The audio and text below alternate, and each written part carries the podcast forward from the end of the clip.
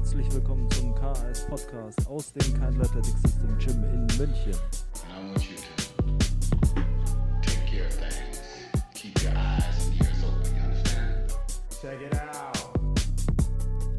Herzlich willkommen zur neuen Folge des KS Podcasts. Mein Name ist Sebastian Keindl von Kind Athletic System und ich begrüße dich recht herzlich zu dieser Weihnachtsfolge an Weihnachten oder an den Tagen nach Weihnachten.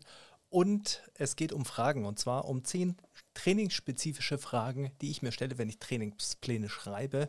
Und jetzt mag sich der ein oder andere denken, Warum geht es da um Fragen? Warum nicht einfach um Aussagen? Aber ich habe in den letzten 15 Jahren Training geschrieben für Profis, Leistungssportler, ambitionierte Leistungssportler in verschiedenen Sportarten, Everyday Athletes, äh, Reha-Pläne quasi oder Pläne, die auf Reha ausgerichtet waren. Und ich habe äh, verschiedenste Bücher gelesen und Studien und Vorträge angeschaut und was weiß ich, einfach nur auf der Suche nach Antworten zu Fragen, die sich mir gestellt haben.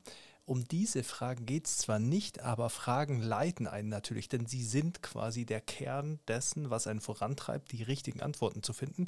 Und darauf hat mich ein äh, werter Verfolger dieses Podcasts aufmerksam gemacht und gefragt, was sind denn die zehn trainingsspezifischen Fragen, die du dir stellst? Und genau darauf möchte ich heute eingehen, denn es gibt ein paar Fragen, die ich mir stelle bei der Erstellung von Trainingsplänen.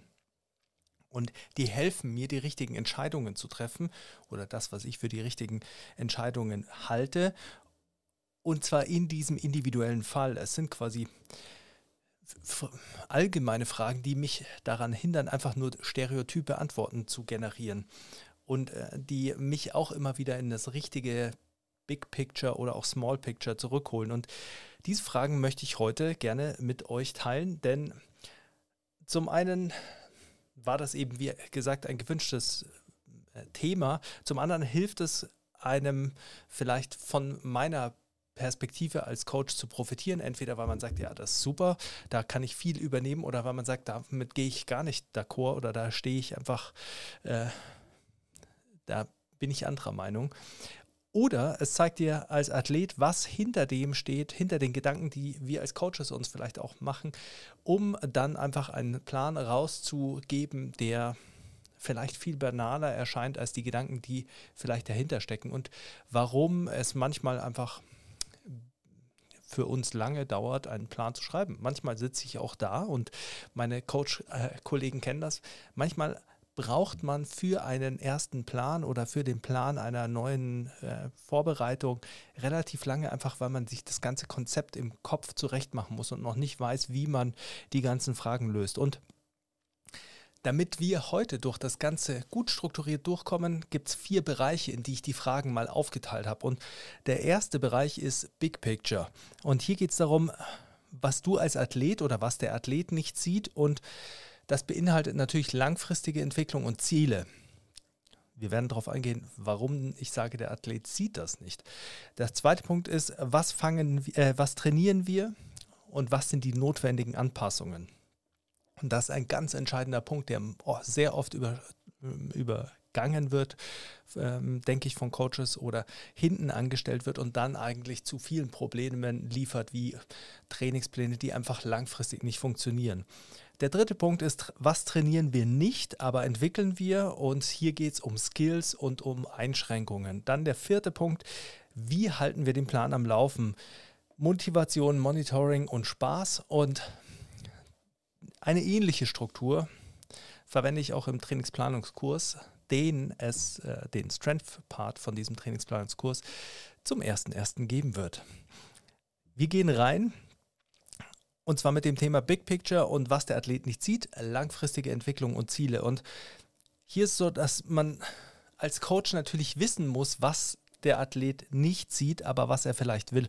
Und das klingt jetzt irgendwie nach Bevormundung oder Kristallkugel und das ist natürlich überhaupt nicht, was ich hier meine. Es geht nicht darum, dass man äh, sagt, Athleten sind nicht mündig, die wissen ja eh nicht, was sie tun und deshalb muss ich alles richtig machen. Darum geht es nicht, sondern es geht darum, es geht um Motivation, die ein Athlet braucht, um quasi durch das Training zu gehen, um die Trainingseinheiten gut durchzuziehen, um motiviert in Trainingseinheiten äh, hereinzugehen und aus ihnen herauszugehen, in, in einen Block durchzuziehen. Und damit geht es natürlich auch um Delayed Gratification, es geht um Motivation und den Progress und den ganzen Prozess dessen, wie man Training aufbaut. Und der erste Punkt, den man da vielleicht so ein bisschen beleuchten muss, ist, Big Picture Ziele und Long-Term Athlete Development. Das ist sowas, was man, äh, was jeder Coach irgendwann mal für sich äh, entdeckt oder äh, was man dann irgendwie so ein bisschen durchgeht, dass man sagt, okay, wir brauchen eine langfristige Entwicklung des Athleten. Einfach auch deshalb, weil Training lange dauert und man braucht irgendwie einen Organisationsplan. Das ist ja irgendwie so, wie man, wenn man in die Schule geht, nicht nur einen Plan hat für das Schuljahr, sondern sich überlegt, okay, wie strukturieren wir denn Klasse 1 bis 4, damit die am Schluss äh, aus der Grundschule rausgehen und das gelernt haben quasi. Wie bauen wir das auf? Und ähnlich ist es ja auch beim Training. Man braucht so ein bisschen eine Struktur und natürlich ist es so, dass man die Ziele immer gemeinsam bespricht aber es gibt natürlich unterschiedliche Levels von Zielen zu unterschiedlichen Zeiten. Also es gibt äh, quasi typische Zielsetzung würde ja immer so funktionieren, man äh, setzt sich ein langfristiges Ziel, quasi so ein Big Picture Goal oder es gibt unterschiedliche Namen dafür, wie das dann auf, äh, bezeichnet wird und aufgegliedert wird. Und dann, unterbind, äh, dann bricht man das runter in kleinere Ziele, die einem quasi erreichbare Schritte formulieren, die einen dann leiten hin zu dem großen Ziel. Übrigens, an dieser Stelle erwähnt, es wird nächste Woche eine Serie geben, also um Silvester rum natürlich eine Serie geben dazu, wie man Ziele setzt, wie man einen Prozess gut formuliert und was mein Take darauf ist, wie man sich für das Jahr 2024 besser motivieren sollte und bessere Ziele setzen sollte fürs Training. Aber das nur nebenbei. Also darauf werden wir jetzt nicht eingehen. Aber es geht eben darum, dass man diesen Prozess formuliert, diese Zwischenziele hat, dieses langfristige Ziel hat. Nun ist es nun, nun mal so, dass der Athlet ja eben jetzt lebt, auch emotional. Das bedeutet, und das war ja bei mir als Wettkampfathlet auch nicht anders. Wenn ich eine Kniebeugeneinheit hatte oder eine Bankdrückeinheit und die ist nicht gut gelaufen, da hat mich das auch frustriert. Und dann war ich natürlich auch immer versucht, an meinem langfristigen Plan gleich was zu ändern, weil ich mir denke, das läuft alles in die falsche Richtung.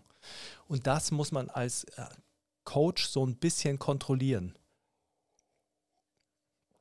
Denn man muss immer vor Augen haben, was sind denn die die einzelnen Schritte im Training und in der Entwicklung der Athletin, des Athleten, um dahin zu kommen, um zu diesem großen Ziel zu kommen. Und da ist es eben nicht nur so, dass man sich so zeitliche Ziele setzen sollte, wo man sagt, okay, in diesem Block in Woche äh, drei müssen wir dieses Gewicht bewegen, sondern es geht ja um viel mehr was die langfristige Entwicklung betrifft, wie der Athlet wachsen sollte, die Athletin wachsen sollte, wie man diesen Block nutzen möchte, wie man dahin kommt, dass man eine möglichst gute Vorbereitung auf den Hauptwettkampf hat, der in 16 äh, Wochen ist, zum Beispiel, um bei Kraft-3-Kämpfern zu bleiben. Und dafür muss man natürlich als Coach auch immer den Blick bewahren darauf, was waren die Probleme bisher und ähm, was kann wiederkommen. Das bedeutet, wenn wir den Trainingsplan formulieren oder wenn ich den Trainingsplan formuliere, dann ist es natürlich so, dass ich immer einen Abgleich mache am Anfang, bei dem ich mir überlege, okay, das sind die formulierten Ziele, das wollen wir erreichen. Ich bleibe jetzt einfach mal bei einem Powerlifter kurz, weil das immer das Einfachste ist, weil wir hier nur einen Bereich trainieren. Und wenn ich dann sage, okay, wir haben diese Schwäche im Kreuzheben, die wollen wir beheben, denn Kreuzheben ist der schlechteste Lift und äh, da müssen wir eine Lösung finden, damit das total gut ist. Also das Gesamtergebnis. Dann muss man sich natürlich erstmal anschauen, okay, was könnten mögliche Ursachen gewesen sein, dass es nicht gut lief? Vielleicht ist es was Organisatorisches, wo man das Kreuzheben im Trainingsplan platziert. Es kann aber auch natürlich sein, dass es äh, daran liegt, dass man vielleicht eine Problematik entwickelt hat, dass das Kreuzheben einfach nur nicht gut lief, weil ähm, der oder diejenige vielleicht Sumozid und Hüftprobleme hatte und man musste immer ein bisschen außen rum basteln oder konnte nicht so belasten, wie man wollte, dann muss man natürlich in der langfristigen Entwicklung sich überlegen, okay, damit wir in 16 Wochen Kreuzheben möglichst hart trainieren können, müssen wir vielleicht die ersten vier Wochen darauf äh, konzentrieren, dass dieses Problem nicht auftreten wird. Wie können wir eine Lösung dafür finden? Und das ist natürlich etwas, was eine emotionale Entbindung, würde ich das mal nennen, äh, ein bisschen bedarf. Denn als Athlet wird man natürlich sagen, ja, okay, ich muss im Kreuzheben besser werden, ich muss Kreuzheben.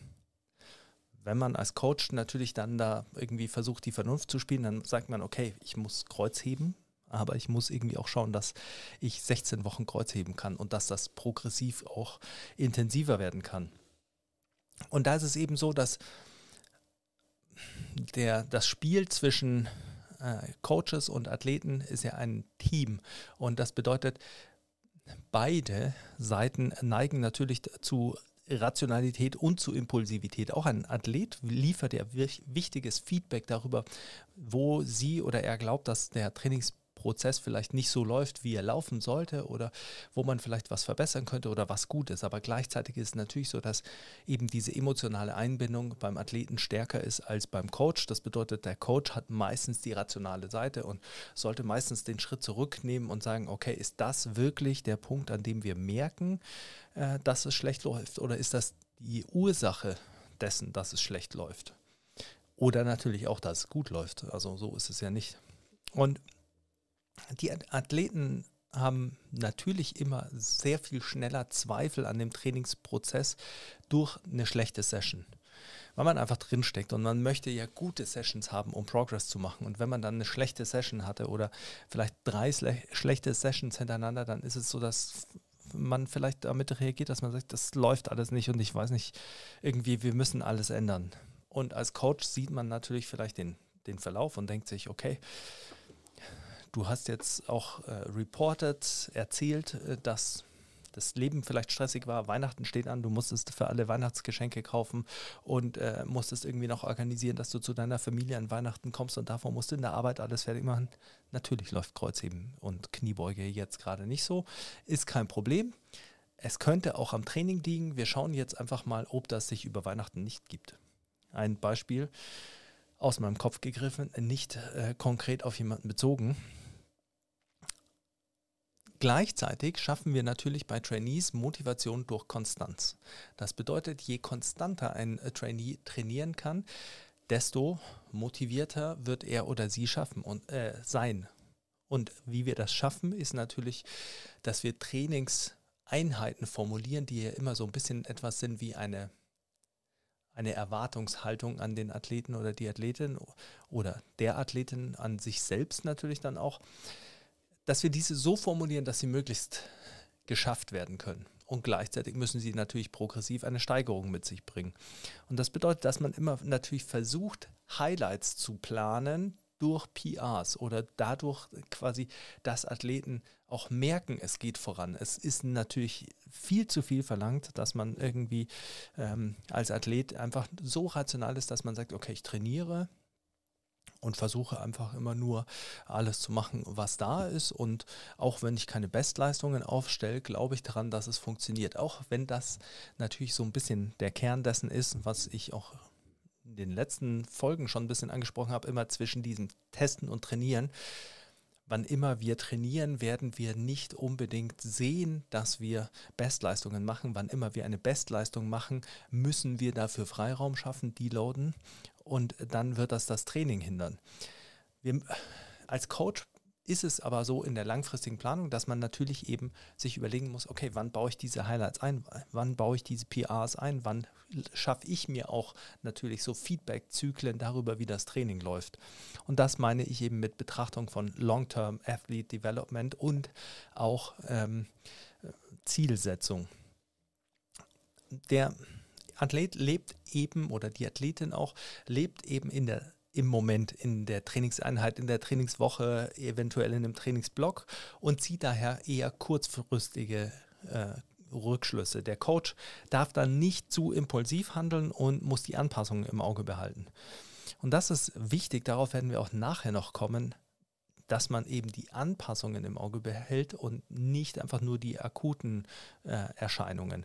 Aber das sind so, das ist so der erste Schritt der Fragen oder der erste Block der Fragen, die ich mir stelle. Und zwar die erste Frage wäre quasi, was sind die Ziele des nächsten Blocks, also dieses Blocks, den ich plane? Und was muss dieser Block dahingehend liefern? Habe ich natürlich genau falsch erklärt. Des nächsten Blocks meine ich den kommenden Block und was muss dieser Block liefern. Also man muss sich überlegen, was sind die Ziele dieses Blocks und des folgenden Blocks, damit man jetzt in diesem Block auch schon ein Auge darauf wirft, was man in der Zukunft machen will. Denn dafür braucht man ein paar Unterfragen. Also man, man will ja man will die 16 Wochen Vorbereitung gut schaffen und dafür braucht man diesen Zukunftsblick und äh, man braucht ein paar Unterfragen, die dann wiederum äh, sichern, dass man die richtigen Entscheidungen trifft. Und die wären zum Beispiel, wie sind die letzten äh, Blöcke gelaufen?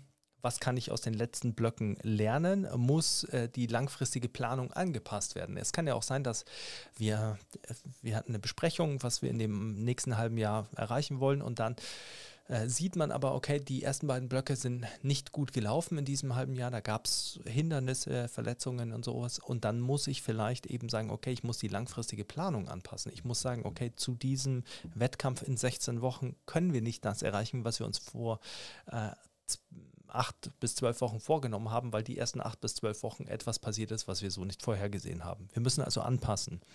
Die nächste Frage ist natürlich eben, gibt es neue Probleme, die die Planung ändern? Das können organisatorische Play äh, Probleme sein. Vielleicht ziehst du um und dann müssen wir natürlich sehen, okay, dieser Umzug beeinflusst äh, dein Training oder du machst Urlaub oder ähm, also es gibt ja nicht immer nur Probleme, sondern einfach organisatorische Sachen. Und gibt es Erkenntnisse, die die Planung ändern? Man muss natürlich auch sagen, okay, vielleicht habe ich aus den ersten beiden Blöcken so viele Erkenntnisse gewonnen, dass äh, ich sage, okay, hier müssen wir ansetzen, das müssen wir machen und das muss ich in diesem Block ändern, damit die nächsten Blöcke gut laufen. Und der letzte Punkt ist natürlich, und das ist essentiell und das ist eigentlich äh, eine Frage, die man sich natürlich als erste stellt, aber die ich hier jetzt erstmal hinten angestellt habe, damit wir erstmal die organisatorischen Fragen durchgehen, die vielleicht langweiliger sind. Aber am Schluss sollte man sich natürlich immer fragen, wie geht es dem Athleten, wie geht es der Athletin? Denn es geht ja auch um den Menschen und darum, wie dieser in dem, wie in seinem Leben mit allem klarkommt. Denn nur dann können wir auch das Training daran anpassen. Und was wir damit natürlich jetzt gar nicht gemacht haben, ist auch nur einen einzigen Gedanken äh, bezüglich der tatsächlichen Planung irgendwie aufzuwerfen und Dafür braucht man dann aber die nächste Frage. Und die nächste Frage ist, was trainieren wir und vor allem, welche Anpassungen sind notwendig? Was sind die Dinge, die wir irgendwie machen wollen? Weil jetzt sind wir an dem Punkt, wo ich die Idee des Blogs habe. Ich weiß, ah, okay, das muss ich jetzt schaffen, damit ich in dem nächsten Blog darauf aufbauen kann. Und wenn ich darauf aufgebaut habe, dann habe ich die langfristige Entwicklung. Aber da muss man sich ein bisschen bremsen, denn dann möchte man das Ganze füllen mit Übungen und mit Wiederholungen und Sätzen und Pausen. Aber man sollte das auch nicht jetzt tun, denn eine kurze Unterbrechung für eine Bitte in eigener Sache. Und zwar mit einem Like würdest du mir natürlich weiterhelfen, weil du mir auch zeigst, ob dir dieser Content taugt, ob dir diese Folge taugt. Mit einem Kommentar könntest du mir auch gleich mitteilen, was genau du wissen möchtest, was dich interessiert, was vielleicht Dinge sind oder Gäste sind, die du hier im Podcast haben möchtest. Und mit einem Abo hilfst du mir natürlich weiter, ohne dass es dich was kostet. Und das klingt doch alles nach einem sehr guten Deal für uns beide. Mich würde es auf jeden Fall freuen. Also wenn du mir das Ganze da lässt. Dankeschön und jetzt geht's weiter. Äh, oder das wäre der Impuls, der dazu führt, so muss man es formulieren, dass man jetzt auf Instagram oder YouTube oder wo auch immer verleitet wird, nach den besten Übungen, den besten Methoden und so weiter zu suchen, dass man vielleicht einen Plan schreibt und dann sitzt man nach dem Planschreiben beim Kaffee trinken am Tisch, scrollt durch sein Instagram und sieht, dass äh, Athlet, dass der Footballer XY oder der äh, Strength and Conditioning Coach XY diese Übung macht und sagt, diese Übung hat alle Athleten so schnell gemacht, wie er es noch nie erlebt hat. Und man denkt sich, verdammt, das habe ich jetzt nicht geplant, vielleicht muss ich diese Übung mit reinnehmen. Wenn du dir, also wenn man diese Impulsivität ausschalten will, dann bedeutet das, dass man sich strategisch gut überlegen muss, welche Anpassungen man erreichen will. Denn was wir eigentlich wirklich planen, sind Anpassungen. Und Anpassungen sind im Prinzip die Folge von Training und Erholung. Das ist, was wir erreichen wollen. Das darf man irgendwie nicht vergessen. Oft, viel zu oft denkt man, okay, wir, wir planen Übungen und wir planen äh, Sätze und Wiederholungen, aber eigentlich planen wir Anpassungen. Und Sätze und Wiederholungen sind die Mittel, die uns dahin führen.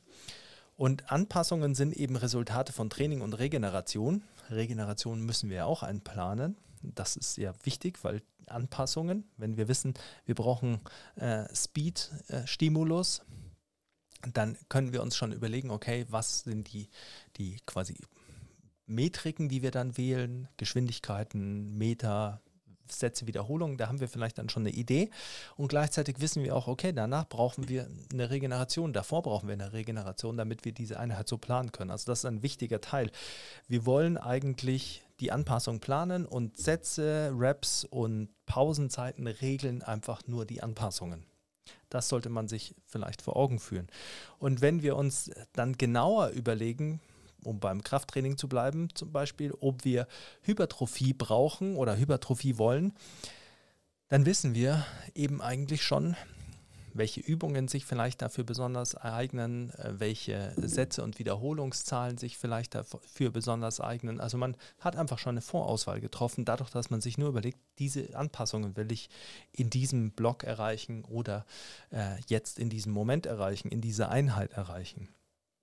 Und das hilft dann schon auch dabei, äh, komplexere Pläne zu schreiben, weil es geht ja auch darum zu sehen, wie wir die Woche aufteilen. Also nicht nur, wie wir in der Einheit äh, vielleicht Sätze, Wiederholungen wählen, sondern auch, wie wir die Woche strukturieren, also welchen Split wir wählen, welche Wochenaufteilung wir wählen, damit wir dann eben nicht irgendwie äh, am Schluss äh, ankommen und, und denken, ja, jetzt brauche ich noch hier eine äh, Zone 2 Einheit, die muss ich noch irgendwie unterbekommen und habe aber noch meinen Unterkörperkrafttag und jetzt äh, packe ich dann die Zone 2 Einheit vor den Unterkörperkrafttag und schränke das dann irgendwie dadurch ein oder sowas. Also man, wenn man sich vorher die Anpassungen überlegt, quasi wie so eine eine To-Do-List, eine Bucket-List, äh, die man irgendwie in der Woche erreichen will, dann kann man sich überlegen, okay, wie, wie sortiere ich das auf die Woche? Wie plane ich das Ganze?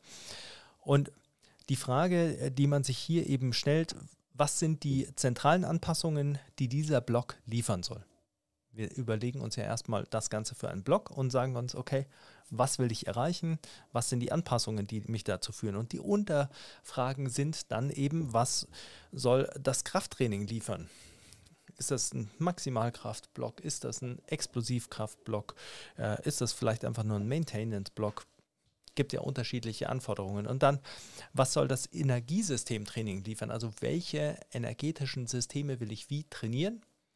Wenn ich beide Fragen schon beantwortet habe, dann weiß ich ja schon eine Vorauswahl dessen, was ich nutze und ich weiß schon eine Vorauswahl dessen, wie ich es vielleicht zusammenpacke.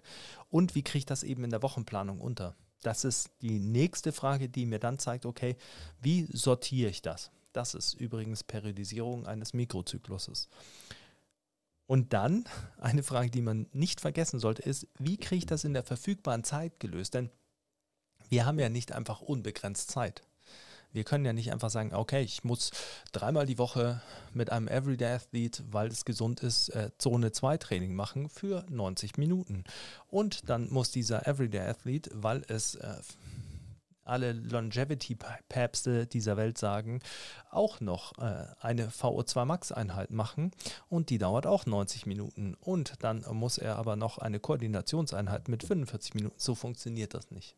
Das bedeutet, wir müssen realistisch sein und uns überlegen, was ist das Zeitkontingent, das wir zur Verfügung haben und dann die, auf, dann die Anpassungen darauf aufteilen und uns eben überlegen, wie kriegen wir das mit welchen Methoden gelöst und was ist der beste Weg, denn es gibt natürlich nie den, die perfekte Lösung, außer jemand hat nichts außer Training. Und nicht mal bei Profisportlern ist das übrigens der Fall. Wenn wir diese Fragen durchgearbeitet haben, dann mag der eine oder andere oder die eine oder andere denken, jetzt haben wir immer noch keine einzige Übung ausgesucht und irgendwie immer noch nichts Konkretes geplant, oder? Und wir suchen oder wie suche ich jetzt eigentlich was Konkretes aus? Wie, wie komme ich jetzt weiter? was ist jetzt, stelle ich mir lauter so allgemeine Fragen über langfristige Entwicklung und ich habe immer noch keinen Plan geschrieben. Aber der nächste Punkt bringt uns schon zum Konkreteren. Und zwar, was trainieren wir nicht? Also was trainieren wir und was trainieren wir nicht? Und was entwickeln wir vielleicht? Und wie beeinflusst das oder wie hängt das zusammen mit Skill und Einschränkungen? Denn wenn wir jetzt die konkreten Rap-Sets, Pausen und Übungen aussuchen, dann sollten wir auf ein Problem ganz besonders achten. Und dieses Problem ist, dass wir leicht übersehen, dass, also, oder dass wir leicht übersehen, dass wir Dinge nicht machen, die jetzt vielleicht nicht unbedingt notwendig sind oder nicht unbedingt schön sind, aber die unsere schöne Planung dann langfristig zu Sturz bringt, die dafür sorgt, dass wir dann eben auf einmal an einem Punkt ankommen und uns denken, hm, warum funktioniert das nicht?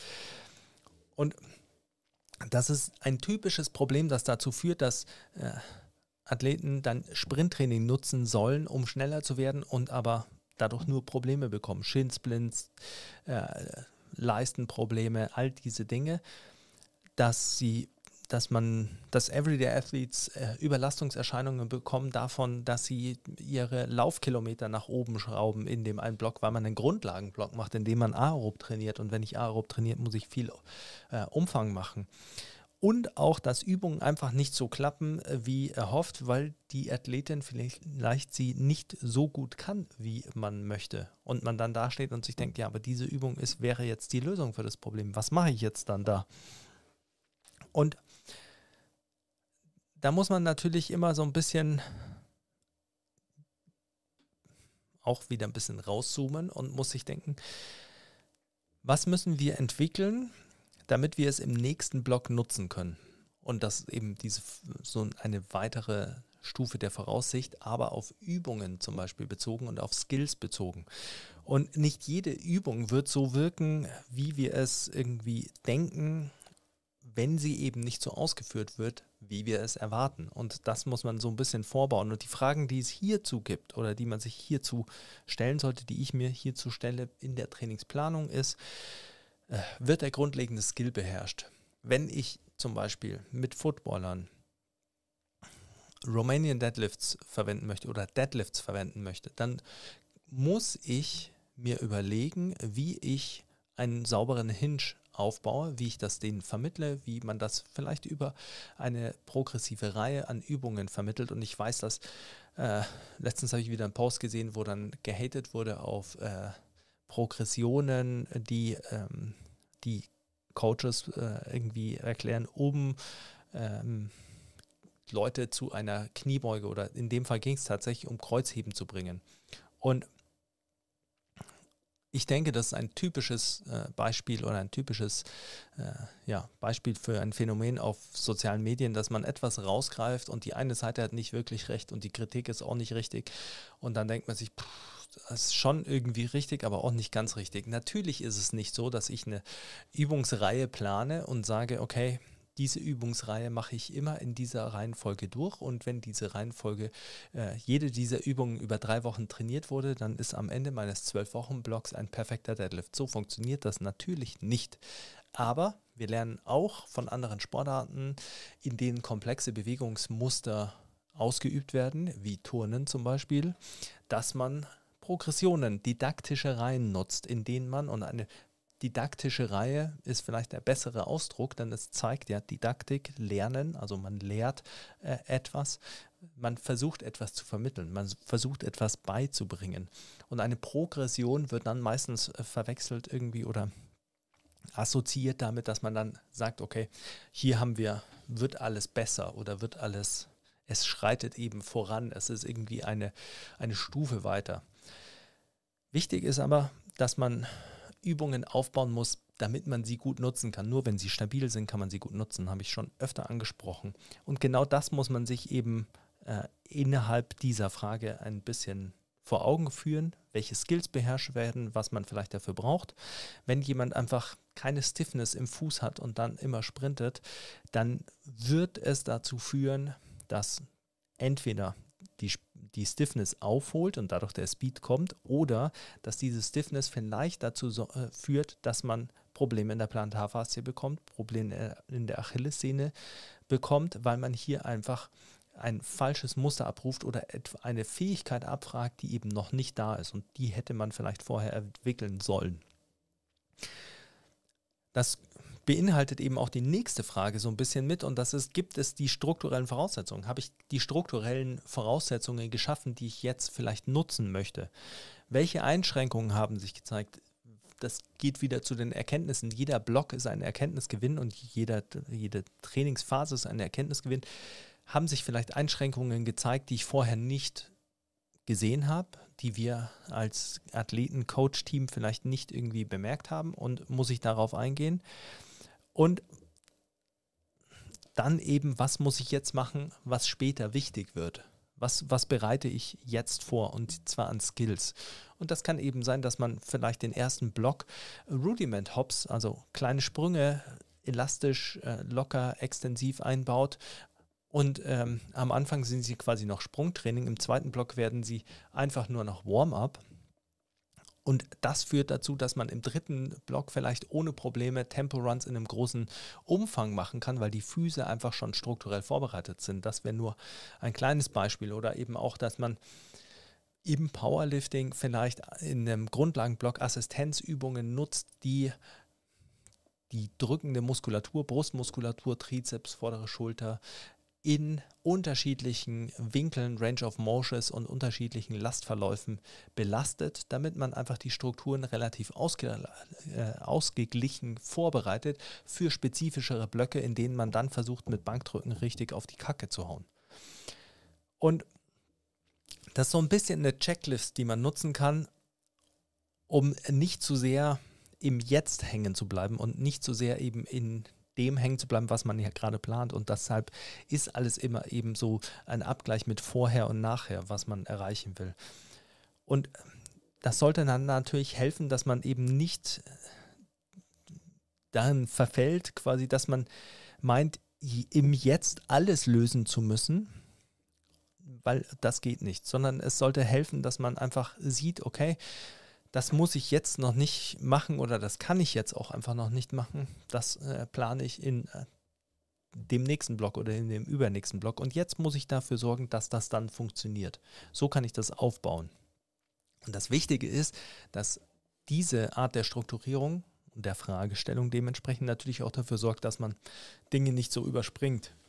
Und alle Fragen, ich weiß, ihr denkt euch jetzt, alle Fragen haben sich äh, irgendwie um Vernunft äh, gedreht und um Planung und um Organisation, um alles Langweilige. Und ein Plan wird natürlich nie funktionieren, wenn die Athletin nicht motiviert ist und äh, Training sollte auch irgendwie Spaß machen. Das sage ich ja auch immer. Und es ist einfach nicht so, dass Leistungssportler oder äh, Profis auch immer einfach von sich aus motiviert sind, einfach nur, weil sie der Beste oder die Beste sein wollen, sondern man braucht natürlich unterschiedliche Ebenen der Motivation und da gehört Spaß durchaus auch dazu und das sollte man schon auch in der Trainingsplanung berücksichtigen. Das ist ja ein ganz wichtiger Punkt und das ist auch der vierte Punkt. Wir, äh, wie halten wir den Plan am Laufen?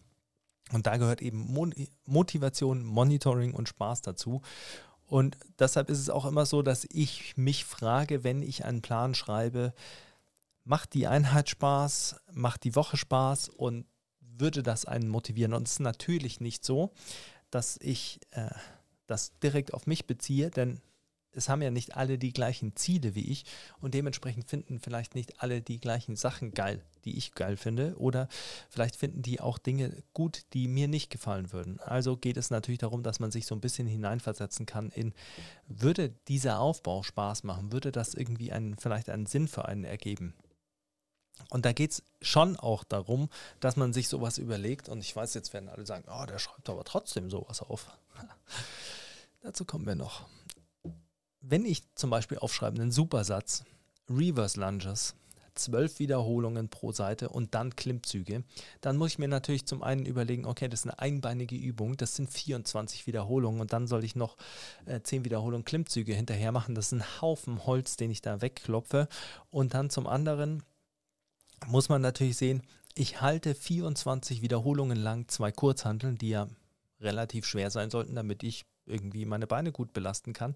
Und dann hänge ich äh, mich an eine Klimmzugstange. Was macht das mit meinen Händen und wie ätzend fühlt sich das vielleicht für meine Hände an? Und wie ist das dann vielleicht im zweiten Satz, wenn die Griffkraft schlechter wird? Kann ich mich da überhaupt noch darauf konzentrieren, saubere Ausfallschritte zu machen? Oder ist das vielleicht dann äh, irgendwie meine größte Herausforderung, diese Handeln noch irgendwie halten zu können? Es kann natürlich sein, dass ich mir denke, äh, wir müssen äh, Griffkraft trainieren und dann sowas zusammenstelle. In den seltensten Fällen würde ich das empfehlen, weil dann würde ich lieber Griffkraft direkt trainieren und äh, die Lunges sauber machen und die Klimmzüge sauber machen und vielleicht in einer anderen Kombination zusammenfügen. Aber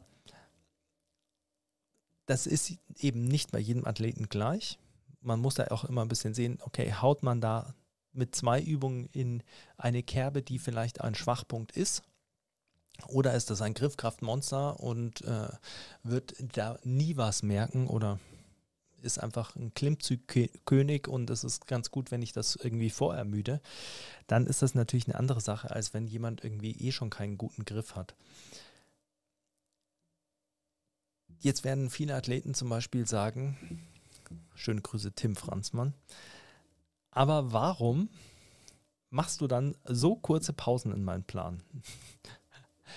Und das hat natürlich schon immer auch, auch, damit zu tun, dass man Dinge vorbaut, dass man versucht, Dinge aufzubauen, die man später nutzen kann, dass man eine Grundlage, eine äh, gute Fitness quasi entwickelt in dem Falle und dass man vielleicht auch Lasten senkt, die man benutzt ähm, in bestimmten Blöcken, dadurch, dass man mehr Ermüdung kreiert durch die äh, Pausenzeiten. Wichtig ist aber generell, dass ich immer versuche, Motivation entstehen zu lassen durch eine Mischung aus Herausforderung und Belohnung. Und ich versuche da immer eine Balance zu schaffen in den Einheiten und in der Woche. Und deshalb gibt es so Unterfragen, die ich mir stelle, zu würde mir diese Einheit Spaß machen. Und das ist, hat jede Einheit ein Highlight? Also gibt es in jeder Einheit etwas, was irgendwie so das ist, worauf man sich freuen kann. Oder das ist, wovor man vielleicht besonders Angst hat und einen Kick draus kriegt, hat jede Einheit einen guten Flow. Das ist tatsächlich etwas, was ich versuche immer so ein bisschen im Hintergrund zu behalten, wo ich mir dann denke, okay, wenn ich jetzt zum Beispiel eine Langhantel, eine Kurzhantel und ähm, eine Klimmzugstange kombiniere, ist das dann irgendwie schwierig? Ist das dann so mühsam, alles aufzubauen und herzuschleppen oder geht das einigermaßen? Natürlich geht das nicht immer und das ist nicht die priorisierteste Frage, aber oftmals ist es dann so, dass ich vielleicht die eine Übungsvariante gegen eine andere austausche, weil ich mir denke, dann ist der Flow besser. Dann ist einfach, muss man weniger nachdenken, man hat weniger Stress, es nervt einen nicht so und man kann einfach die Einheit so ein bisschen, man hat das Gefühl, man kommt rein, man, man trainiert das durch. Das ist ja so etwas, was man irgendwie so ein bisschen unterstützen möchte. Das ist auch, wenn ich jetzt irgendwie äh, eine Übung im Stehen habe und äh, eine im Liegen und eine im Sitzen, äh, kann ich das irgendwie so bauen, dass es vielleicht, dass ich nicht äh, vom Liegen ins Stehen muss, dann ins Sitzen, dann wieder ins Stehen und dann wieder ins Liegen oder sowas, sondern kann ich das vielleicht so strukturieren, dass äh, quasi die Transitions gut sind, dass es einfach sich flüssiger und schlüssiger anfühlt. Das ist natürlich nicht die oberste Priorität, wie gesagt, aber das spielt schon immer noch eine Ort, äh, untergeordnete Rolle. Dann ist es natürlich, und es tut mir leid, dass ich das jetzt so ausdrücken werde, aber immer die Frage, die ich mir stelle, gibt es auch eine Scheißeinheit? Gibt es einfach eine Einheit, wo man sich denkt, boah, ich weiß, die müssen wir machen, tut mir aber leid. Die ist langweilig, die ist schmerzhaft, also die ist anstrengend, die quält dich. Und zwar nicht auf die Weise, wo man sich denkt, yes, ich quäl mich, sondern, oder die ist einfach super vernünftig. Ähm, und wenn es diese Einheit gibt, kann ich die irgendwie besser einbetten oder Gibt es irgendwie eine Möglichkeit, die gut nicht zu verkaufen, aber vielleicht zu präsentieren, zu erklären, vielleicht die mit Sinn zu unterfüttern, damit sie durch ihren Sinn weniger schlimm ist.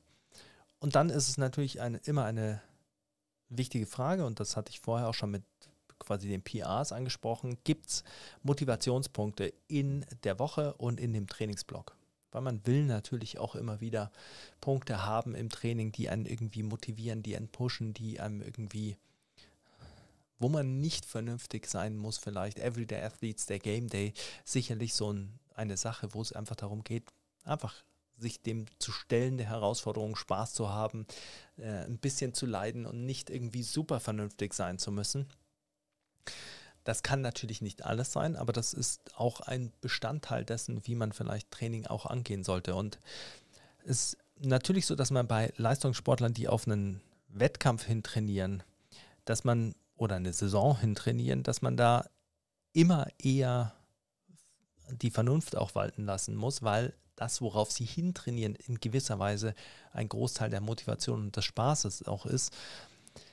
Und dass der pure Spaß dann einfach auch nicht so gut planbar ist. Aber auch hier gibt es natürlich eine Skala oder ein, ein, Variationen und ich muss Einheiten nicht absichtlich irgendwie ätzend oder langweilig machen oder äh, sollte mir vielleicht Gedanken darüber machen, ob ich eben selbst irgendwie da noch motiviert bleiben würde. Und wenn man sieht, dass die dass die Zeit hart wird, dass das Training hart wird und das eventuell nicht so viel Spaß bringen wird, was jetzt dann kommt, dann ist es vielleicht wichtig, dass man darüber halt kommuniziert oder dass man eben dann auch ein bisschen im Blick behält, wie reagiert der Athlet, die Athletin darauf. Oftmals ist es natürlich auch nicht gut, im Vorhinein zu sagen, oh, das wird jetzt ein Block, der ist langweilig und hart, weil, naja, dann ist die Erwartungshaltung schon nicht gerade toll. Aber vielleicht sollte man eben dann, wenn man merkt, okay, der Athlet, die Athletin formuliert das jetzt ist langweilig, das ist hart, das ist kein Block, der Spaß macht, dann sollte man vielleicht sagen, okay, warum machen wir das?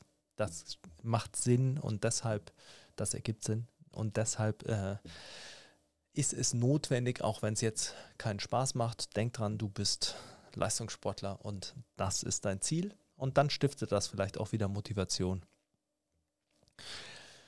Das waren so in gewisser Weise die Fragen, die ich mir stelle, natürlich äh, ein bisschen äh, zusammengefasst und ein bisschen gebündelt, damit äh, ihr auch was mitnehmen könnt und damit es auch nicht so trocken bleibt.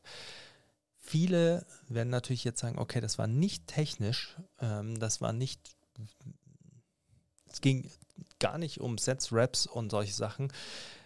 Ich glaube, das Problem der ganzen Sache, und so möchte ich das auch ein bisschen zusammenfassen, ist, wenn wir uns nicht die richtigen Fragen stellen, dann werden wir mit Stereotypen Antworten aufwarten. Und dann ist das Problem, dass wir sehr schnell immer in unserem Bestätigungsfehler hängen bleiben. Das bedeutet einfach, wir machen das Gleiche, erwarten das Gleiche. Wenn das Gleiche nicht passiert, werden wir die gleichen Lösungen dafür finden. Und wenn man sich eben immer wieder mit so Fragen ein bisschen aus dem Kontext holt, dann kann man eben auch schauen, oder dann sieht man vielleicht auch, wie unterschiedlich die Zusammenhänge bei unterschiedlichen Leuten sind mit unterschiedlichen Dingen. Das gleichzeitig ist es aber eben so, dass ich aus meiner Erfahrung sagen würde, viele dieser Fragen erscheinen nicht konkret und nicht so konkret, zum Beispiel wie, wie viel Prozent soll ich jetzt da planen oder wie ist hier die Progression der RPEs über den Block hinweg, aber sie vermeiden, dass wir Pläne schreiben, die dann einfach nicht aufgehen oder nicht langfristig funktionieren. Und das ist die Grundlage für diese quasi diese konkreten Lösungen. Wir müssen hier aufbauen. Konkrete Dinge basieren immer auf den Erkenntnissen dieser Fragen und ergeben sich somit als Konsequenz auf diese Fragen und nicht andersrum. Und das ist ein Schritt der Systematisierung und durch diese Systematisierung kann man einen äh, konstanteren Ablauf kreieren in der Planung als Coach und auch in der im Verlauf des Plans einfach und man kann bessere Rückschlüsse ziehen. Denn wenn man weiß, was so bestimmte Fragen sind, die man sich stellt oder bestimmte Überlegungen sind, die man anstellt, dann kann man eben auch sagen, okay, habe ich die da gut umgesetzt, habe ich die nicht gut umgesetzt. Das bedeutet, man hat einfach ein für sich auch geschlosseneres Feedback-System und das ist wichtig, weil man dann immer natürlich konfrontiert ist damit, dass Dinge anders laufen, als sie angenommen waren. Und ich hoffe, das konnte auch so ein bisschen zeigen, was ich immer damit meine, warum es wichtig ist, dass man ein System hat und sich ein System aufbaut. Ähm, und dieses System basiert eben nicht vorrangig auf einfach nur festgelegten Progressionen oder darauf, dass man sagt, okay, ich mache immer einen Vier-Wochen-Block, man kann sich natürlich auch überlegen, warum mache ich denn immer einen Vier-Wochen-Block? Und wenn dir diese Folge gefallen hat, dann kann ich dir den äh, Trainingsplanungskurs oder die Trainingsplanungskurse, die im Jahr 2024 tatsächlich kommen, nur ans Herz legen. Denn genau darum geht es. Wenn dir das zugesagt hat, was ich heute präsentiert habe, und du einfach tiefer rein möchtest, dann auf jeden Fall äh, Ausschau halten nach dem Trainingsplanungskurs Strength Programming. Der kommt jetzt dann, 1.1. ist er online buchbar. Es wird dann im 2024 auch die Pläne geben zu heiß erwartet äh, Explosivkraft und äh, Speed. Zudem wurde ich äh, schon sehr viel gefragt, allerdings auch zum Ausdauerkurs, äh, also Ausdauer Energy System Training wird auch kommen. Dauert natürlich noch ein bisschen. Ich schreibe ja nebenbei quasi äh, auch Pläne. Ähm, wird noch ein bisschen dauern. Strength Programming kommt auf jeden Fall und genau da wird dieser Ansatz eben auch vielleicht noch, oder was heißt vielleicht, natürlich noch weitergeführt. Ähm, aber diese Dinge, die ich heute präsentiert habe, sind für mich entscheidend und die umzusetzen ist, ähm, glaube ich, eine sehr wichtige Sache und eine Sache, die ähm, auch vielleicht aufzeigen konnte, dass Trainingsplanung schon immer mehr beinhaltet, als einfach nur zu sagen, okay, wenn ich Hypertrophie mache, mache ich zwischen acht und zwölf Wiederholungen und zwei bis drei Sätze oder sowas. Und wenn ich Maximalkraft mache, mache ich halt schwer. Und ein äh, Kraft-3-Kämpfer macht halt Kniebeuge, Bankdrücken, Kreuzheben. Es gibt eben mehr, was dahinter äh, liegt, was vielleicht dann zu einem Plan führt, der Kniebeuge, Bankdrücken, Kreuzheben für einen Powerlifter beinhaltet und vielleicht Hypertrophie-Training mit dreimal zehn Wiederholungen löst. Ich hoffe, es war ein schöner Einblick für euch. Ich hoffe, ihr habt ein fantastisches, äh, besinnliches Weihnachten. Genießt eure äh, Weihnachtsfeiertage und wir sehen uns und hören uns im neuen Jahr. Und äh, ich hoffe, ihr checkt auch meine Serie zur Zielsetzung diese Woche aus und freut euch mit mir auf das neue Jahr 2024, auf Training im Jahr 2024, auf Resultate, auf geile Trainingspläne, auf alles Schöne, was wir hier alle so lieben. Und in diesem Sinne bin ich raus. Adios.